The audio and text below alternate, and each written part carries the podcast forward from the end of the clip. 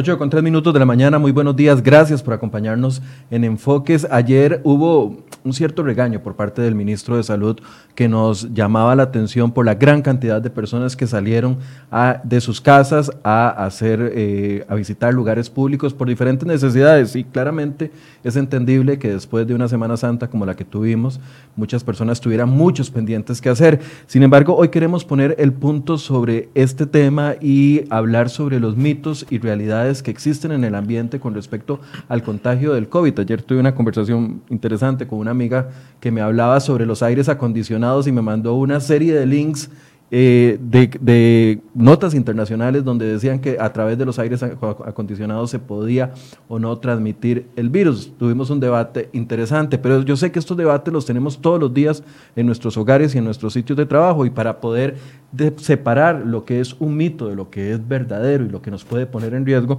hemos invitado esta mañana al doctor Manuel Villalobos, que es jefe de emergencias del Hospital San Juan de Dios y que amablemente sacó un tiempo para poder acompañarnos y aclarar las dudas que tengamos todavía a esta altura con respecto al tema. Doctor, buenos días, gracias por estar acá. ¿Qué tal? Buenos días, un gusto estar con ustedes. Gracias, doctor. Tal vez ayer eh, hubo un llamado fuerte por parte del Ministerio de Salud. Estamos entrando a la tercera quincena, quinta semana.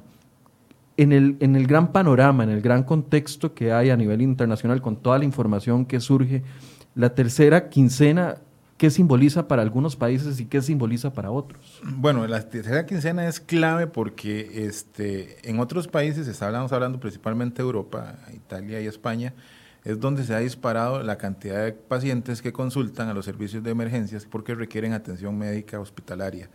Entonces, lo que se ha visto en este caso es que, se colapsa la capacidad del hospital, tanto en unidad de cuidado intensivo como en cuartos de, aislamiento respiratorio e inclusive en emergencias, entonces no se le puede brindar el mejor tratamiento a todos los pacientes que consultan por la misma razón. Entonces, eh, epidemiológicamente se ha visto que esta quincena es donde se disparan esa cantidad de casos, porque ya hay contagios a nivel del país, entonces los pacientes ya están positivos, es cuando empiezan a complicarse.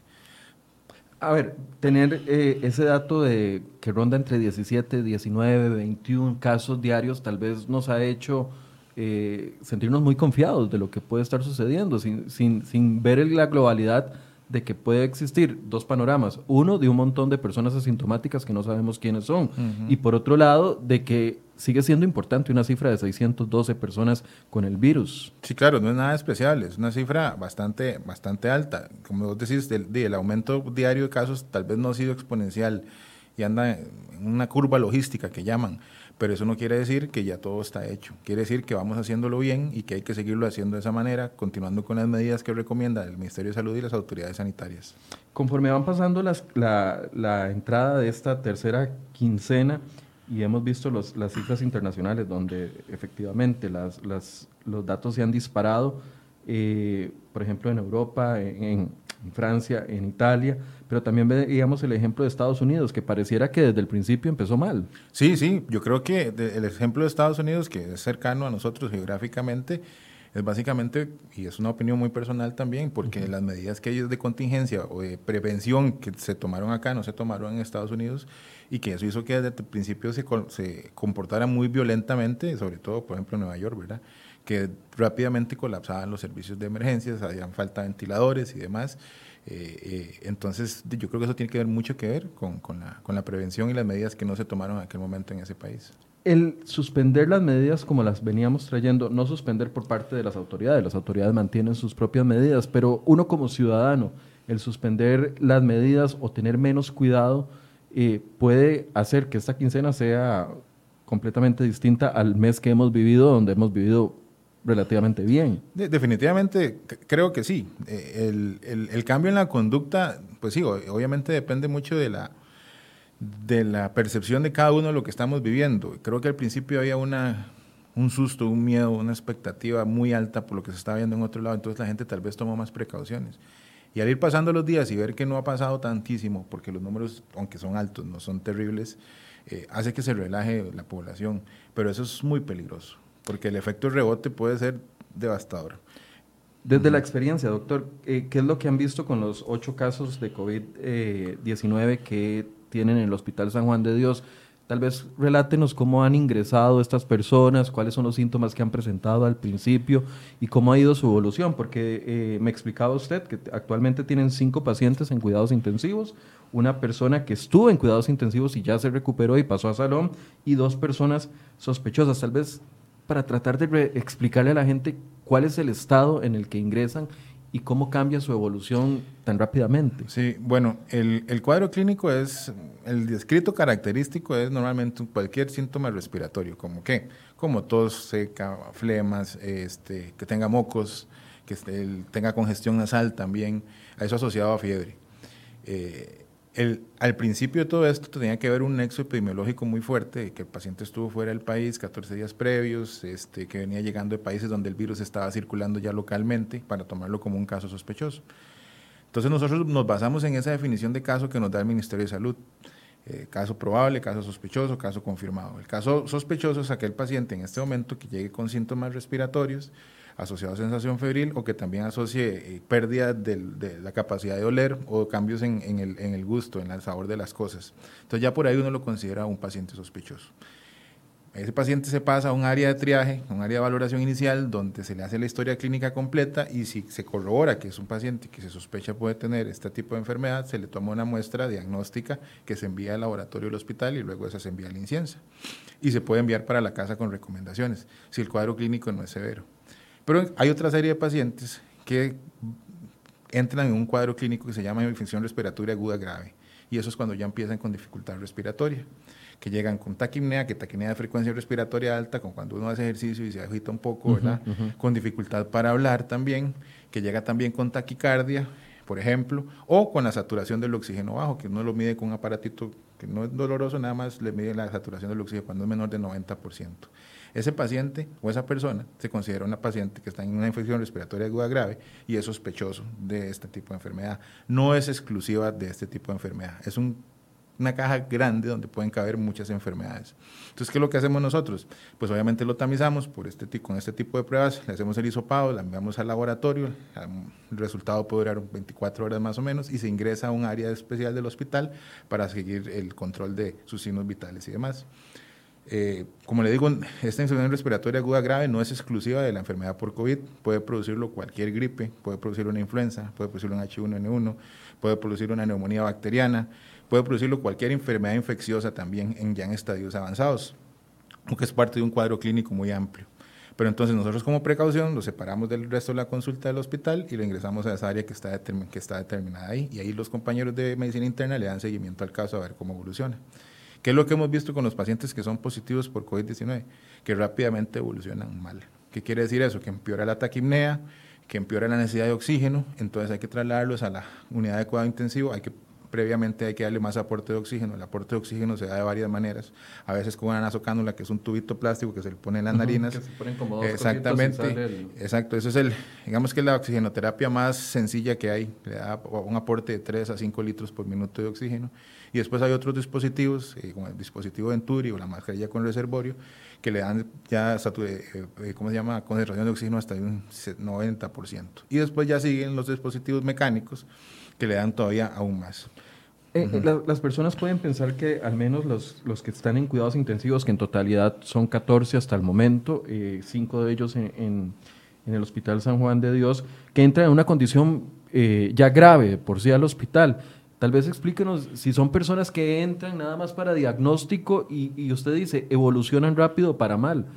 ¿Qué significa en términos médicos una evolución rápida, doctor? Bueno, vamos a ver, de los pacientes que eh, desde emergencias hemos ingresado al hospital, solo uno ha ido directo a cuidado intensivo. O sea, entró mal y de una vez a cuidados intensivos. Exactamente, se intubó en emergencias y se subió a cuidado intensivo.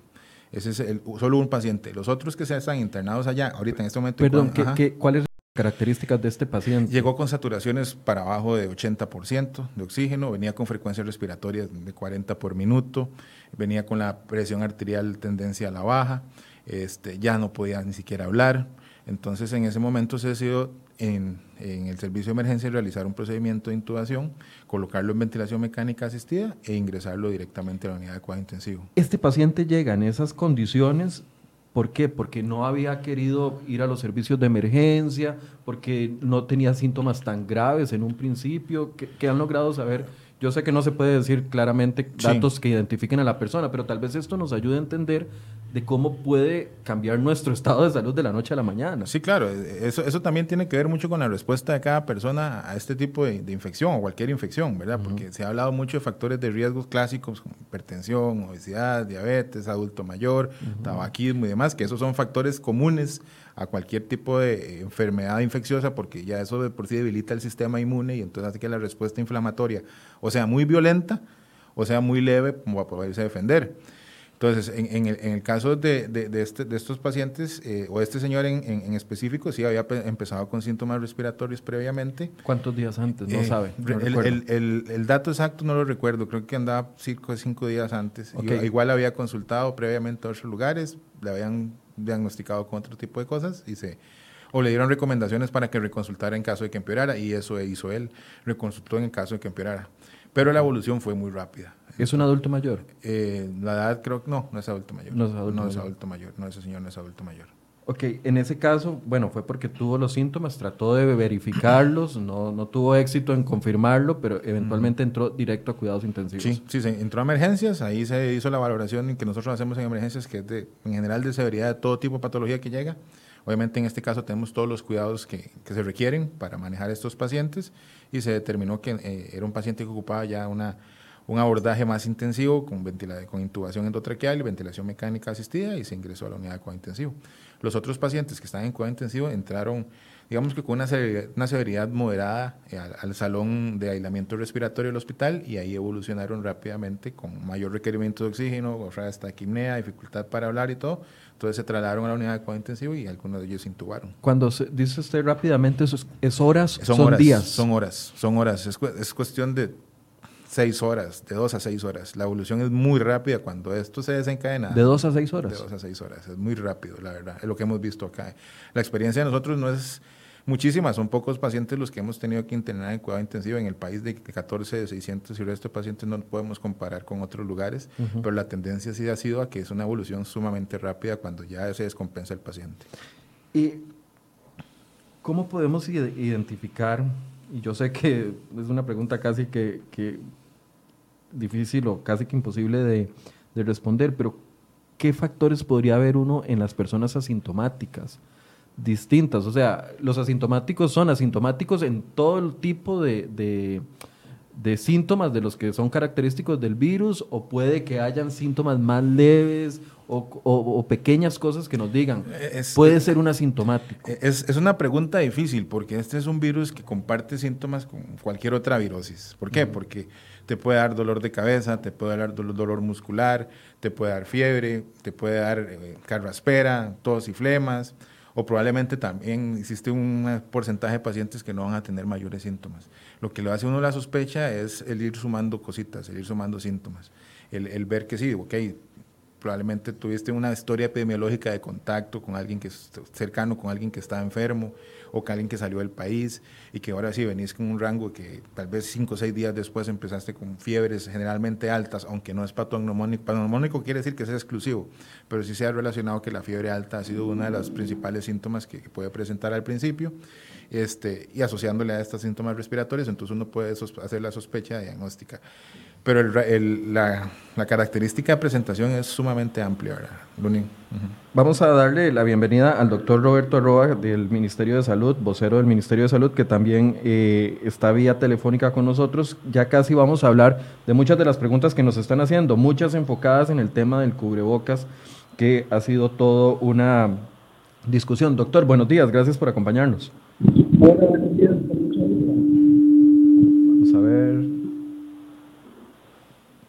Buenos días. ¿Nos escucha? Sí, sí, usted. Ah, perfecto, doctor, ¿cómo le va? Bien, gracias. Qué dicha, gracias. Doctor, bueno, eh, hablábamos con el doctor Manuel Villalobos, que se, se, encuentra acá con nosotros en el set, sobre los patrones que se vieron durante el día de ayer y cómo eso generó bastante preocupación en las autoridades, en ustedes.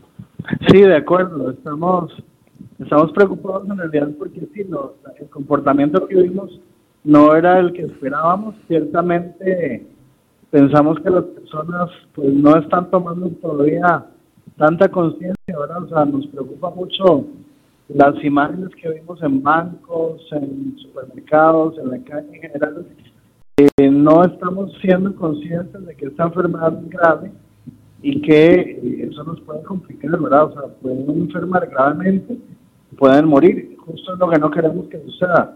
Entonces, un llamado a la población para que tomen conciencia en relación con eh, quedarse en casa, en la medida de lo posible no salir, salvo algo que sea excepcional, ¿verdad? Si a la farmacia, si ir al supermercado, bueno, que lo hagan, pero que vaya únicamente una persona y no estén exponiendo al resto del grupo familiar. doctor, estamos teniendo problemas para entenderle lo que está diciendo. No sé si será por la ubicación. Eh, ¿Me escuchan mejor? Ahí lo escuchamos un poco mejor. Doctor, ayer el ministro decía, eh, no queremos vernos obligados a tomar medidas más restrictivas de nuevo, pero esa opción está sobre la mesa en vista del comportamiento de ayer. Bueno, es una opción que, maneja el señor ministro de Salud, el señor ministro de Seguridad y el señor presidente de la República. Ciertamente, dependiendo del comportamiento de las personas y cómo vaya subiendo el número de casos, se podrían tomar acciones más drásticas. Eh, doctor, vamos a intentar la llamada de nuevo porque no le estamos entendiendo. Vamos a pedirle a nuestros compañeros, mientras tanto vamos a continuar con el doctor Villalobos aquí en SED mientras intentamos restablecer una mejor conexión con usted. Ok. Eh, disculpen, es que esto puede suceder. Doctor, sigamos con el tema de los pacientes y la evolución de horas eh, en complicaciones. Tal vez el tema de que veamos que hay pocas hospitalizaciones podría hacernos tener un sesgo de la gravedad de padecer el virus. Eh, yo creo que la cantidad de hospitalizaciones poca que tenemos es, es un reflejo del trabajo que se ha hecho con la concientización y las medidas de protección social que se han implementado.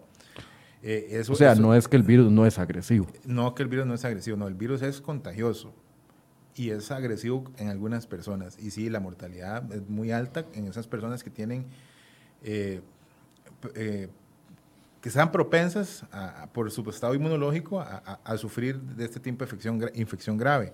Pero no, el, virus sí, sí, sí, sí es violento. El virus es violento en aquella persona que se infecta y que reacciona de una manera inadecuada, pues sí es, puede evolucionar, como le digo, en horas a, una falla respiratoria aguda que, que, ocupe ventilación mecánica. Doctor, una de las grandes eh, preguntas que todo el mundo hace cada vez que eh, habilitamos un espacio como este es el tema de las mascarillas el ministro de Salud ha sido claro de que eh, hasta el momento no es una medida que va a fomentar a toda la población. Sin embargo, cuando uno ve noticias internacionales, por ejemplo, ayer en España, el mismo Estado repartiendo mascarillas eh, desechables que se tienen que desechar en cuatro horas, específicamente era lo que daban la indicación ellos, eh, lo hace pensar a uno si esa es una medida que eventualmente como ciudadanos podemos comenzar a tomar qué tan efectivas o no son las mascarillas. Que las mascarillas, hay de muchos tipos, ¿verdad? De, mascarillas para protección, desde las de tela, que definitivamente no funcionan para absolutamente las de orejitas, nada más que uno se pone aquí. Eh, y después las mascarillas ya quirúrgicas y de protección contra partículas más pequeñas, las N95, las N99, que ya son para manejo de, paciente dentro de un hospital o manejo médico. Entonces, vamos a ver, las mascarillas que podrían tener en algún momento algún tipo de lugar en, la prevención, eh, el contagio de, de, de, este, de este tipo de virus, podrían ser las mascarillas quirúrgicas.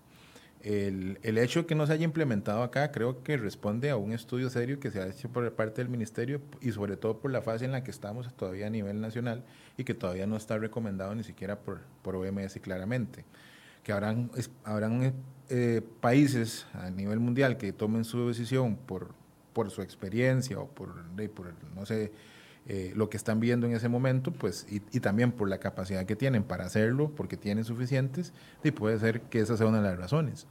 Pero en este momento yo pues considero que el ministerio pues todavía no ha tomado esa decisión porque no hemos aumentado, no hemos pasado una fase aún de contagio eh, local como tal y que no es necesario usarla en este momento. Eh, ¿Cuánto puede cubrir y por cuánto periodo puede cubrir? Yo sé que depende de la mascarilla, están las N95 que son tal vez las blancas, no son esas que estamos viendo ahí. No, esas son las mascarillas quirúrgicas. Esas son las quirúrgicas. Las quirúrgicas sí.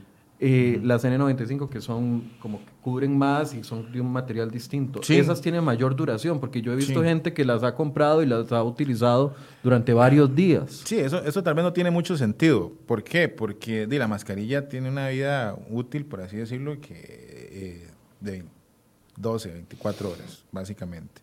Ahora bien, hay algunos estudios, algunas recomendaciones de cómo resterilizarla y demás, pero, pero no, no es algo claro ni tampoco que estés respaldado científicamente para eso. Es una mascarilla para uso este, en jornadas de, hasta 12 horas en, centros laborales que después se tienen que desechar, que tienen que tener algunos cuidados especiales, como por ejemplo no se puede tocar por la parte de afuera, tiene que retirarse de una manera especial. ¿Por qué? Porque el virus también se adhiere a las, a las paredes del, de la máscara como tal y entonces hay que, si uno la toca y la pasa tocando con sus manos igual o con sus guantes o lo que sea, entonces igual se, se van a, a, contagiar. Entonces sí es un manejo diferente que habría que hacerle.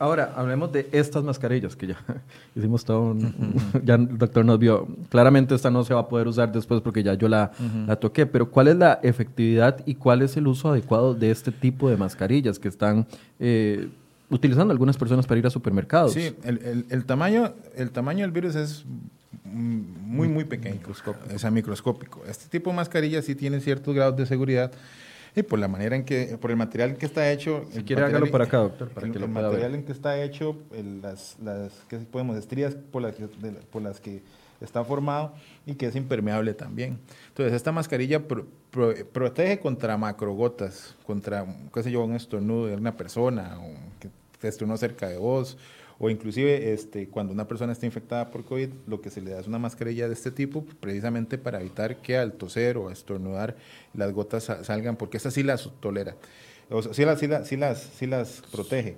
Pero es una mascarilla que, que, realmente es, la protección es muy, muy, muy baja con, con, respecto a las mascarillas que se utilizan como la N95 la N99, ¿verdad? Cuando hablamos de microgotas, y esa eh, fue con lo que empecé el programa, ayer una amiga me decía, y me enviaba un correo, eh, no, una nota de prensa del diario ABC de España, donde hablaban de la efectividad de las mascarillas, y la situación que se está dando en lugares donde hay aires acondicionados muy, muy, muy fuertes, no, no de este tipo, sino aires industriales. Sin embargo, nos han dicho acá que las gotas caen porque, por el peso a, la, a las superficies y que es ahí donde está el peligro de que yo toque la mesa y me toque la cara. Sí, porque el virus también se absorbe por, o entra por mucosas, los ojos, por ejemplo, la boca, además, ¿verdad?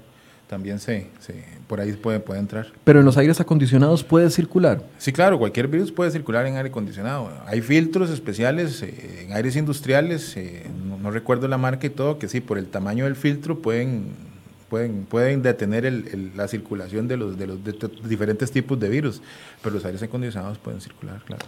Eh, tenemos de nuevo al doctor Arroa, vamos a ver si ahora sí le escuchamos. Hola, buenos días. Ah, ahora sí, perfecto, doctor. A ver, ¿qué, tal? Bien, gracias. Eh, le estábamos conversando sobre el tema de las mascarillas, ¿verdad? Y la insistencia que hay por parte de ciertos sectores de la necesidad de poder utilizarlas. Hasta el momento se mantiene la posición del Ministerio de Salud de, no, de la no utilización masiva en sitios públicos. Sí, hasta, hasta la fecha, al día de hoy, seguimos con esa posición, pero eh, obviamente estamos revisando las recomendaciones internacionales pero incluso OMS todavía no recomienda el uso masivo de las mascarillas.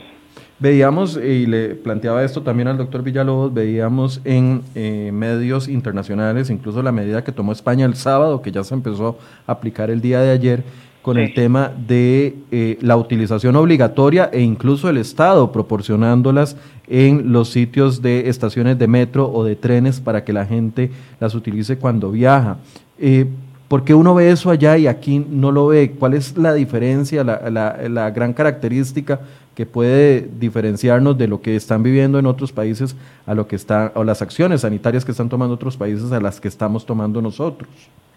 Sí, importante mencionar que son mascarillas higiénicas, no son mascarillas quirúrgicas, ¿verdad? Entonces hay una diferencia entre, entre una y la otra. El tema de nosotros acá es porque, bueno, son condiciones epidemiológicas claramente diferentes en este momento lo que está haciendo eh, España, Italia, a lo que tenemos nosotros en el país. ¿A, qué se refiere con condiciones epidemiológicas distintas, doctor? ¿Perdón? ¿A qué se refiere con condiciones epidemiológicas distintas? Bueno, si ustedes ven la curva epidémica que tiene en este momento España e Italia, es una cosa, eh, digamos, muy grande en comparación con la que nosotros tenemos. Nosotros todavía tenemos una curva que está aumentando, ciertamente, pero la tenemos todavía plana dentro de lo que cabe. Entonces, si nosotros mantenemos las recomendaciones que hemos dicho, si la gente las toma en consideración, nosotros esperaríamos no tener la cantidad de casos ni de muertos que ha ocurrido en, Europa o en Estados Unidos. Entonces, justo es lo que estamos revisando todos los días, que al día de hoy hayamos dicho que todavía no se usa de forma masiva, no quiere decir que estemos cerrados y que no y que no se vaya a en algún momento a poner esto, ¿verdad? Pero al día de hoy, viendo eh, los datos de país, viendo cómo va el comportamiento de los casos, es que no se ha tomado la decisión de utilizar de forma masiva mascarillas. Y el otro tema, perdón, también es que no hay disponibilidad para todas las personas en este momento. Porque sí, algunos podrían pensar, el hecho es que el Ministerio de Salud eh, no ha girado la orden, simple y sencillamente, porque no quiere que haya desabasto de, la, de, la, de las mascarillas en los sitios de compra. Pero entonces usted nos explica que es también, o sea, que la principal razón es porque no se puede comparar la situación que están teniendo países donde sí se está usando la mascarilla a la situación que tenemos acá en el país. Es correcto, así es. Doctor, ¿qué tiene que pasar para que varíe este criterio? Una, un, ojalá que no, pero ¿qué sería? una eh, explosión de casos nuevos.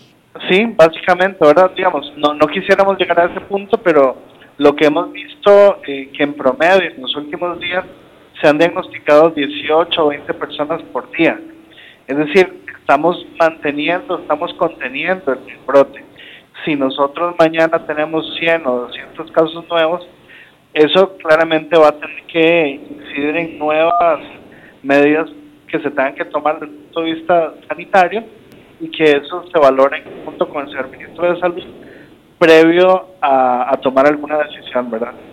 Ok, la otra pregunta que le teníamos es precisamente sobre el tema que usted acaba de tocar, la cantidad de casos que se están eh, dando como nuevos al día, que ya lo hemos hablado en otras ocasiones que usted ha estado acá, eh, es muy común, casi que en los últimos días, 18, 19, 20 o 21, como que se mantiene en ese rango. ¿Cómo explica el Ministerio de Salud esa cantidad de casos nuevos diarios? ¿Es, es una casualidad? O, ¿O, hay algún factor que influye, no sé, la cantidad de pruebas que se están haciendo, etcétera, etcétera?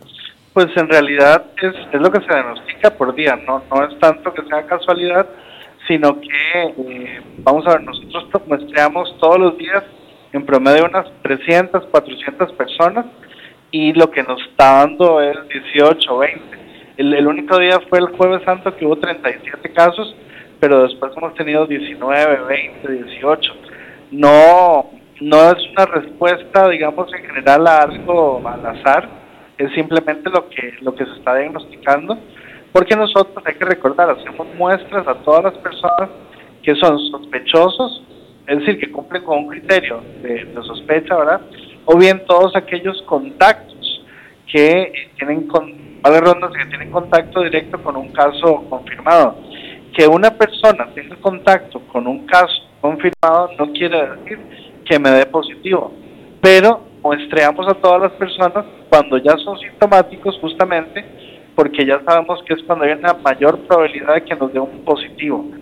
Y de hecho nos ha pasado personas sintomáticas que han tenido contacto con un caso confirmado y el resultado nos da negativo.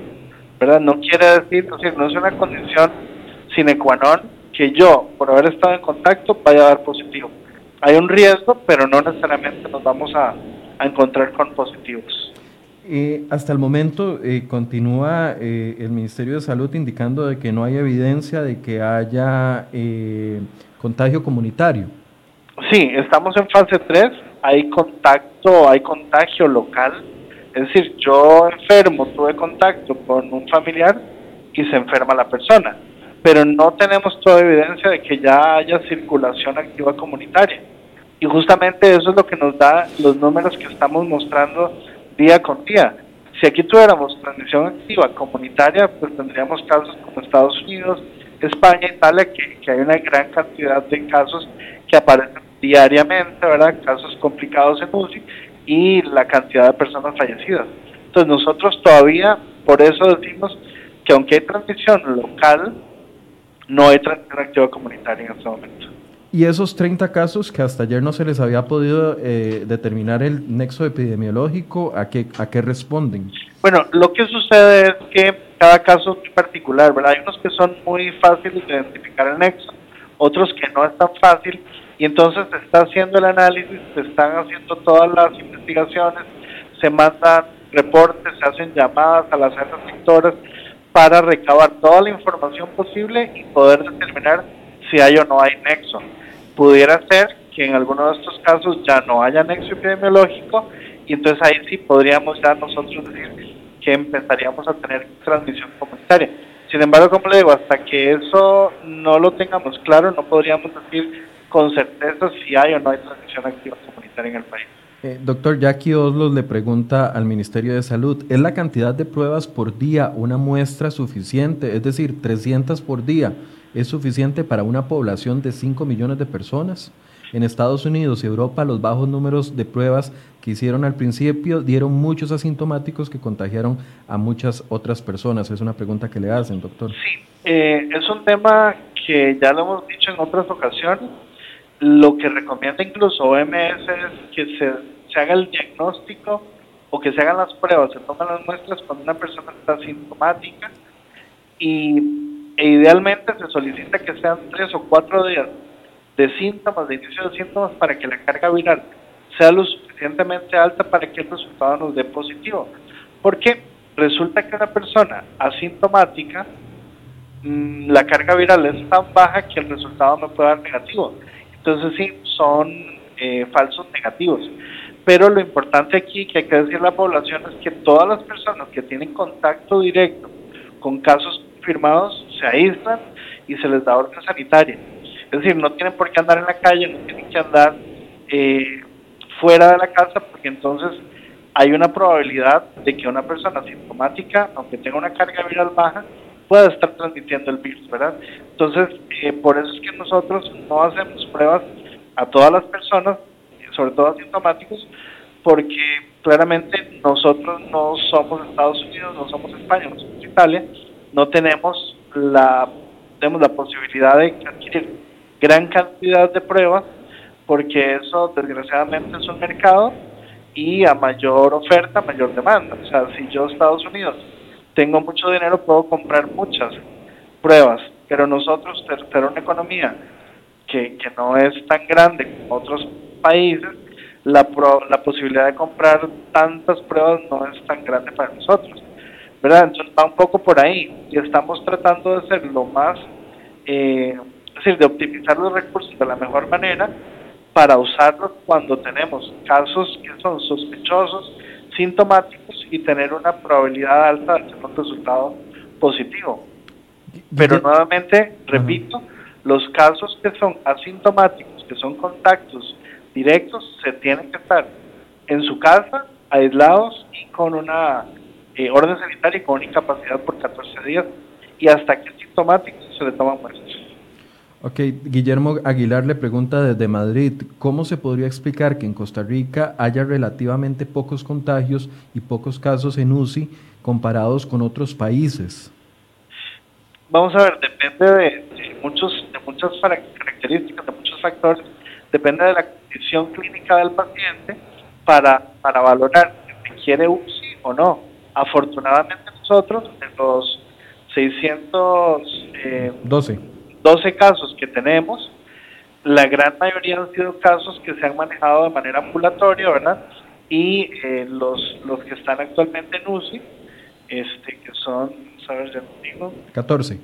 Ajá, 14 personas que están en UCI con el rango de 35 a 85 años de edad, son personas que pues tienen alguna condición que hace que requieran cuidado eh, mucho más especializado y el resto de personas están en su casa, nosotros les damos seguimiento. De hecho, la caja tiene eh, un grupo de residentes de medicina familiar que están llamando todos los días a estos pacientes que están en su casa para ver cuál es su condición clínica y para ver si ameritan o no una, una atención más especializada que ya sea hospitalización o incluso eh, la UCI. Entonces, eso a nosotros más bien es una fortaleza que tenemos como país, que todos los casos los estamos monitoreando y los estamos llamando todos los días para ver cuál es su condición de salud y para ver si ameritan o no eh, un tratamiento, ya sea en un hospital o sea en una unidad de cuidados intensivos. Para que se defina transmisión comunitaria, ¿se tiene, ¿hay algún porcentaje, no sé, de población que se tendría que infectar del virus? ¿O, cómo funciona eso para poder decir si hay transmisión comunitaria porque hay 30 personas que no se les dio, o 50 personas, o 100 personas que no se les pudo establecer el nexo epidemiológico? Sí, no hay un número como tal, pero sí es cierto que cuando tenemos muchos casos en donde ya no podemos nosotros determinar que la persona tuvo contacto con alguien, para nosotros decir, ok, la transmisión es local, pero todavía lo podemos, lo podemos contener, el brote, ¿verdad? Cuando esto ya, claro, pueden ser 30 ahorita, pero pueden ser 5 o 10 casos. Entonces, hasta que nosotros no hagamos el análisis correspondiente, no podemos determinar si estas personas tienen o no tienen nexo. Como le digo, esto se está haciendo todos los días, la investigación, se está llamando a las personas, las áreas del ministerio están haciendo investigaciones y eh, normalmente en todos los casos hemos podido determinar que hay nexo. Estos 30 pendientes porque justamente se están concluyendo las investigaciones para poder determinar si hay o no hay un nexo epidemiológico y poder decir que todavía tenemos transmisión únicamente a nivel local y no tenemos transmisión activa comunitaria. Bien, muchísimas gracias al doctor eh, Roberto Arroba, coordinador de inmunizaciones del Ministerio de Salud. Doctor, gracias por, la, por acompañarnos. Encantado, con mucho gusto. Buen día. Igual. Doctor, siguen llegando preguntas sobre el tema de eh, los aires acondicionados, entonces, para que pueda concluir la idea. Sí, no, eh, los, retomo, los aires acondicionados tienen filtros de que son para algún tipo de partículas de cierto tamaño pero hay algunos otros que sí son filtros especiales para detener la circulación de virus y bacterias, ¿verdad? No es el mismo filtro de polvo a un filtro especial de X marca que el tamaño del filtro hace que por ahí no circulen virus eh, de, X tamaño también, ¿verdad? Entonces sí, o sea, sí los aire acondicionados sí pueden, sí pueden eh, favorecer la circulación viral si uno entra a un local comercial donde hay aires acondicionados grandes, entonces aquí vuelvo con el tema de las mascarillas, porque la gente sigue insistiendo. Eh, entonces sí funcionan de una u otra forma las mascarillas. No, porque digamos, eh, ahí lo que funcionaría es un filtro adecuado en los aires acondicionados. Yo no puedo asegurar cuál aire acondicionado lo tenga o cuál no. Una mascarilla de este tipo no te va a proteger contra un, aire acondicionado que no tenga ese filtro capaz de tener esa circulación viral, porque el tamaño de la mascarilla, ya lo dijo el doctor, esto es una mascarilla higiénica, tal vez quirúrgica, lo más, pero el tamaño del filtro que tiene la mascarilla como tal permitiría, igual que que el virus pasara esa barrera.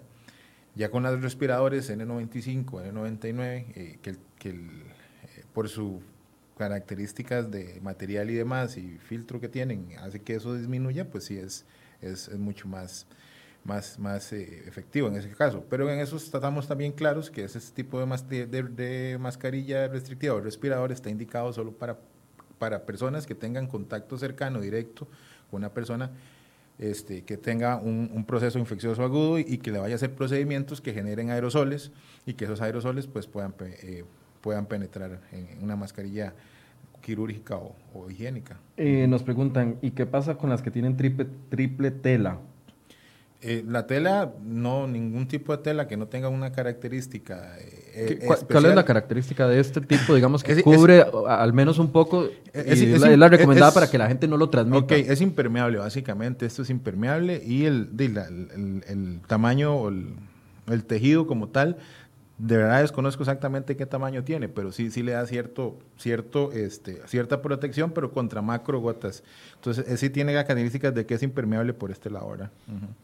Ok, doctor, es necesario, dice, nos preguntan aquí, ¿es necesario lavar todos los productos cuando uno los trae del supermercado antes de guardarlos? Sí, pues es una recomendación higiénica universal, ¿verdad? El, lavar las verduras. No, por COVID. Ah, no por COVID, en serio, sino igual lavar las verduras, las latas, bien que tampoco estén sucias, echarles agua y jabón y ya después este, almacenarlas. ¿sí? Ayer nos explicaba eh, don Román Macaya de que existe la posibilidad de que el, virus permanezca vivo hasta tres horas o más. Sí, sí, tres a seis horas en, en las superficies, es cierto. Pero eh, por eso es que la recomendación es de lavado de manos continuo. Eh, porque cuando usted se lava las manos, el virus casi que muere inmediatamente, ¿verdad? Igual cuando se, cuando, y si no puede lavarse las manos frecuentemente, pues tener su alcohol en gel, solución alcohólica para estarlo haciendo y evitarse tocar la cara y cuando las manos sucias y demás, porque si el virus en la superficie sí puede, puede sobrevivir. ¿Y depende, doctor, del tipo de, de superficie? No, no, no, no, no depende. Es decir, es lo mismo que caiga sobre esta mesa que es de madera, a que caiga sobre este micrófono que tiene una espuma, a que caiga sobre mis manos. Sí, sí, sí, inclusive celulares también, ¿verdad? Y demás, sí. Ok, el otro día también nos explicaban de que el objetivo del virus no es matar a las personas, sino reproducirse. El virus es una, bueno, es un, bueno, es, es una entidad biológica que no depende de sí misma para vivir. Está formado por um, ácidos nucleicos, RNA, que sí necesita de otra célula para poder replicarse. Entonces, eh, por eso es que los virus son muy difíciles de matar. Por eso es que los virus necesitan más bien vacunas para inmunizarse contra ellos y producir anticuerpos eh, o defensas en el organismo para poder combatirlos. No es lo mismo que una bacteria. Una bacteria es un ser vivo que es capaz de producir su propia energía y reproducirse por sí mismo entonces ahí es donde entran a jugar mucho los antibacterianos, los, famosos antibióticos, porque esos sí son específicos para ciertos tipos de bacterias. Pero el virus no es capaz de vivir solo, necesita una célula que le ayude a reproducirse el, el, RNA o su ácido nucleico. Sí. Eh, los pacientes que están siendo tratados con COVID-19, por COVID-19, ¿qué tipo de medicamentos se les está suministrando? Bueno, la terapia terapéutica, bueno, la, la la terapéutica instauraba mucho manejo de soporte. ¿En qué sentido? ok, si usted tiene dificultad para respirar, para respirar, ya sus pulmones no dan abasto con toda la carga metabólica que tiene que darle al cuerpo, entonces se coloca en ventilación mecánica. Eso es un aparato que bajo sedación y analgesia completa suya le ayuda a hacer el intercambio gaseoso o le, ayuda a meter y sacar aire del pulmón mientras este hace su intercambio gaseoso. También eh, hay hay terapias de sustitución renal, qué sé yo, que hacen falla renal aguda, entonces se coloca una máquina de diálisis para poder eliminar las toxinas también, igual que cuando hacen falla hepática. Estos son terapias de soporte. No hay una terapia específica para este virus. Ahora bien, hay ciertos estudios en cuatro meses, que también tengo que decir, no hay un soporte eh, de literatura que, que, nos, que sea seguro, no hay, no hay estudios controlados, randomizados, comparados unas cosas con otras, que pareciera podrían funcionar para el manejo de este, de este tipo de, de, infección por COVID-19. Se ha hablado de la hidroxicloroquina, se ha hablado de la ivermectina, sin embargo... ¿Son medicamentos para otro tipo de enfermedades? Sí, son medicamentos para malaria, o inclusive para, para escabiasis, la famosa sarna también, ¿verdad? Que, que son terapias experimentales. Eh, pero que se ha visto que tal vez tengan algún, que tal vez, y, y, enfatizo eso, que tal vez tengan algún efecto positivo en la evolución de la enfermedad. Sin embargo, todos estos medicamentos también tienen efectos secundarios a nivel, por ejemplo, la hidroxicloroquina a nivel cardiovascular, pues, se puede producir arritmias cardíacas en pacientes con ciertas características, ¿verdad? Por ejemplo. Hay otras terapias que se han estado utilizando, como por ejemplo el uso de esteroides eh, a, dosis importantes en los pacientes que están en cuidado intensivo, esto para tratar de disminuir un poco la respuesta inflamatoria a nivel del cuerpo de la famosa tormenta de citoquinas, interleuquina 6 y demás. Esa eh, tormenta es cuando todos los órganos del cuerpo comienzan a inflamar, o sea, varias partes del cuerpo, usted lo podrá explicar mejor, se inflaman al mismo tiempo para generar alguna reacción, tratar de, matar al virus. Sí, lo estás diciendo bien, es una manera de defensa descontrolada al organismo que entonces más bien en lugar de ser beneficiosa, pues afecta también porque afecta a tejido sano. Entonces hace que la inflamación se, se dispare violentamente y eso puede ser contraproducente. Entonces también se están utilizando esteroides. Eh, se pueden utilizar también, como te digo, todo esto es muy experimental, este, plasmaféresis, que eso es eh, intercambiar el plasma de las personas. Recordemos que la sangre está formada por una, por una materia no celular, que es el plasma, que tiene las citoquinas, que tiene otra serie de sustancias, electrolitos y demás, entonces es un intercambiar el plasma de la persona para tratar de disminuir esa respuesta inflamatoria también. Otras terapias que están utilizando y de las, de las cuales hay mayor evidencia es pronar el paciente, que es acostarlo boca abajo.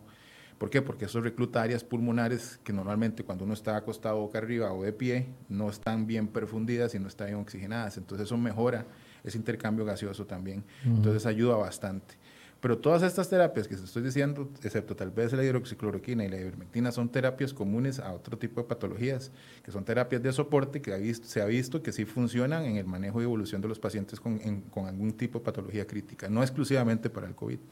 Nos preguntan, doctor, sí, que ya se ha hablado del tabaquismo, pero que no se ha mencionado eh, el tema de los vapeadores, si eso de una u otra forma puede ser un factor de riesgo. Definitivamente sí, este, eh, el, famoso vapeo vino como un boom hace unos años para, para dejar que la gente dejara de fumar, sin embargo se ha visto que definitivamente sí tiene efectos muy similares al tabaquismo como tal y se está eh, insistiendo mucho en no utilizarlo a nivel mundial, ¿verdad?